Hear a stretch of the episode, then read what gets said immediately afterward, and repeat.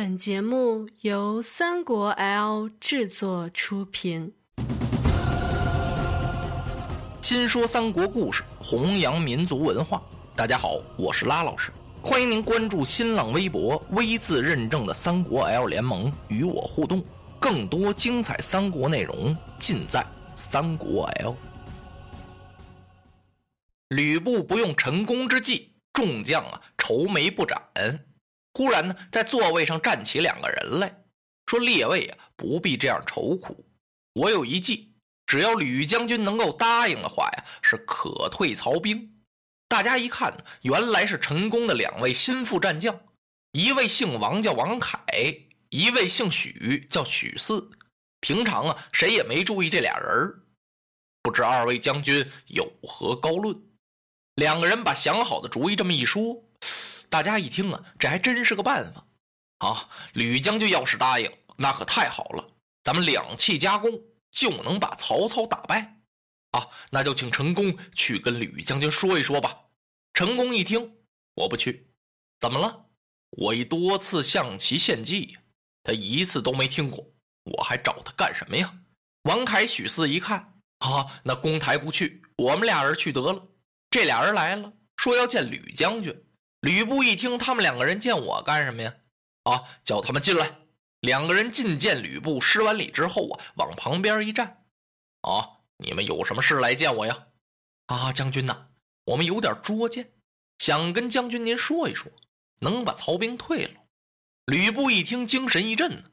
哦，不知你们两个有什么好办法？将军呐，咱们能不能出城去求求救兵啊？哎，吕布轻轻摇了摇头，不是没想过，求谁去啊？这么多人马在下邳城外围着，也杀不出去啊！即便杀出去，那谁能来帮我呀？那你们说应该去求谁呢？将军呐，还是去求求袁术吧。哎，吕布一听这话呀，心里更难过了，没法去找人家袁术去了。袁术上我这儿来求过亲，我开始答应，后来悔婚了。而且把媒人韩印也给杀了，袁术正在记恨我，他怎么能发救兵来呢？这俩看出来了啊！将军您不必为难，我们去了呀，好好的跟袁术说一说，必定有联姻之好啊！这悔婚也不能怪将军您呢，不都是曹操曹孟德设的奸计吗？哎，吕布一听有理啊，二位将军一片苦心呐。要是这样，你们到了淮南。多多替我致意袁术将军，就好好跟人家说点好的，这俩就明白了。吕布简单准备点礼物啊，俩人要走又回来了。啊，二位将军因何去而复返呢？将军呐，他这个我们这点本事不行啊，杀不出城去啊。外边有那么多的人马，呃，您是不是派人送我们一程啊？哦，哈哈，言之有理。吕布一想，可也对。当时他派张辽、高顺作为开路先锋，让郝萌啊断后，带领人马一千。如果要是杀出去的话，叫郝萌呢率领五百人马，把这两个人呀一直送到淮南。就这样，当天晚上是人穿软甲，马摘銮铃，悄悄的呀把城门打开，这些人就从城里杀出来了。杀到城外啊，从哪条道走啊？开始他们都商量好了，就从刘备这个大营往外杀。就觉得这号人马呀还单薄一点，不过他们也担心，因为刘备手下的关张特别厉害，那反正就虚张声势呗，也不是诚心出来打仗，能杀出去就算行了。果然，刚走到刘备的大营跟前，一声炮响，张飞就把去路给挡住了。张辽、高顺立刻过去抵挡，一场厮杀呀，借着这个混乱劲儿，郝萌就把许四、王凯给送出来了。随后，他带领着几百人。一直啊，把这两位给送到了淮南。来到淮南这儿啊，郝萌啊带着人马驻扎在城外，叫王凯、许四去觐见袁术。袁术早就得到禀报了，说吕布派人来了。袁术一听，什么？吕布派人来见我啊？好啊，这可真是不容易。人在哪儿呢？快请，快请！许四和王凯就在门口那站着呢。袁术的话，他们俩人全听见了。一听这话里头有音儿啊，怎么这么客气啊？俩人赶忙进来，见袁术施大礼，称名上。这名上是个什么称呼啊？因为袁术不是自己承认自己是皇上了吗？现在你叫他将军呐，叫他员工啊，什么他都不爱听。名上就等于是皇上。袁术一看，哎呀，这我怎么敢当啊？啊，快快快，把他们两位扶起来，看坐看坐。旁边还给俩人啊准备了座位。这俩人不敢坐呀。啊，名上在此，焉有我们的座位啊？哎，不然不然，你们分从哪儿来呀？你们是从吕布吕奉先吕大将军身边来呀？吕将军还了得起吗？日失三成啊！徐州小沛萧关全丢了，现在听说在下邳呢。哎呀，吕将军在下邳，怎么会想起我来了呢？二位到此有何贵干呢？哎呦，这俩都要哭了。现在听出来了，袁术啊，这损吕布呢。你损吕布行啊，我们俩这招谁惹谁了？那怎么办呀？也得听着呀。谁让我们给出的主意上这儿来的呢？人家说的闲点淡点啊，也就得担待着呗。哈啊，实不瞒明上，我们是奉吕将军之命来求救兵来了。啊？什么？袁术一听，再说一遍，是来求救兵来了，向您。哎呀，你们的吕布大将军怎么能求得着我呀？要说兵吧，我这儿有几十万，粮草也不少。可是啊，分去救谁？要救援别人呢？我可以派将出兵。至于你们吕将军呢，一兵一卒，我也不派。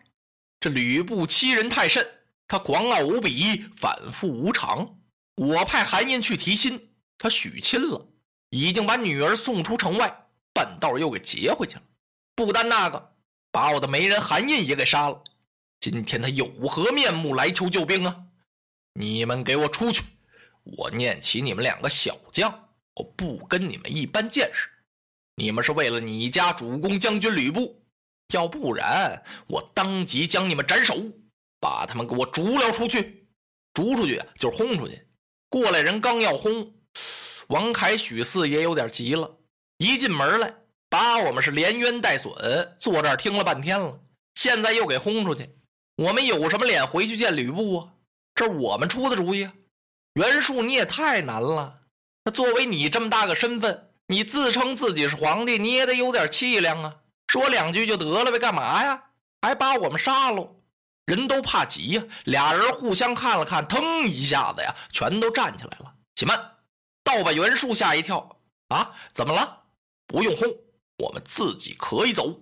明上，你以为我们这次来到淮南，担着这么大的风险，光是为了我们吕将军吗？袁术一听，哦，那你们还为何人呢？也为了明上你。我告诉你，明上，现在曹操领人马来打我们吕将军，那不是在打他，而是在打你，你知道吗？他为什么不领兵来伐你呀？如果领兵要伐你的话呀，我们吕将军就取了曹操的许都了。现在呀，你和我们吕布将军是唇齿相依。如果我们下邳城一破，将军被擒，是唇亡齿寒，他立刻就会带兵兵进淮南。你仔细想想吧，明少，你应该以大业为重啊，何必记这一点小小的冤怨呢？行了，我们话已说明，再会吧。两个人啪把手一背，大摇大摆的出去了。哎，袁术一看，回来回来，别走啊！这些人一看，怎么回事啊？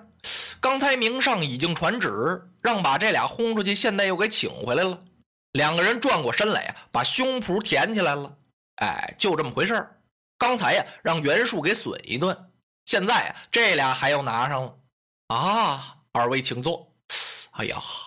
许四和王凯的话打动了袁术的心肠，他一琢磨，这话说的对呀。我说我这些日子这么踏实呢，是曹操没得出功夫来打我呀。现在他正在收拾吕布啊，真等着把吕布收拾完了，那可不是要兵进淮南吗？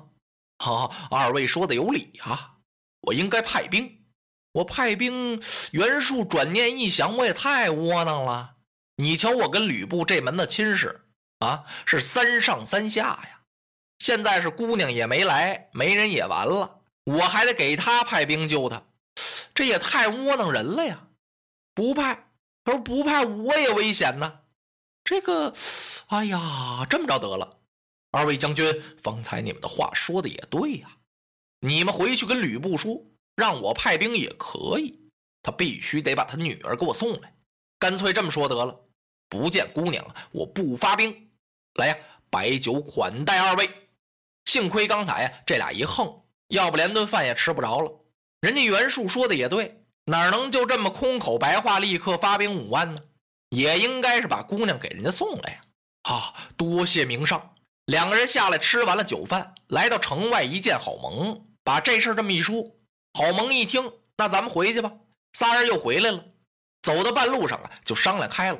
那咱们回城怎么走啊？还得走刘备的大营。在他们的印象当中啊，觉得这个刘备呀，比这曹操好点另外呢，人马也比较单，容易过。不过上次可碰了一次张飞了。这回咱们得加小心。那现在走吗？啊，那不行啊，一定得晚上天黑以后啊。啊，对，领着人马呀，先在这小山洼洼里头猫着，等到了二更以后啊，这才悄悄把队伍拉出来。由得刘玄德大营一过呀，这回可困难了，人家又有所准备了。张飞飞马杀出啊，郝萌一看这可不好，他冲着后边这俩人一摆手，那意思我战张飞，你们快走。随后他摇枪催马就奔张飞来了。两个人打到一处，没有三五个回合，只听张飞大叫一声：“啊，可拉哇！”啪，由得安桥上一把呀，就把郝萌给提了过去了。啪，往地上这么一摔，后边的捆绑手过来，就把郝萌给绑上了。借着这功夫，王凯、许四哇跑了。张飞追了一阵子也没追上，就把郝萌啊给押进了大帐。刘备一看，哦，这是吕布派出去的将军求救兵的呀。不能搁在我这儿啊，得赶快给曹公送去。连夜，刘备就押着郝萌来见曹操。曹操一听，什么？吕布派人出去求救兵去了。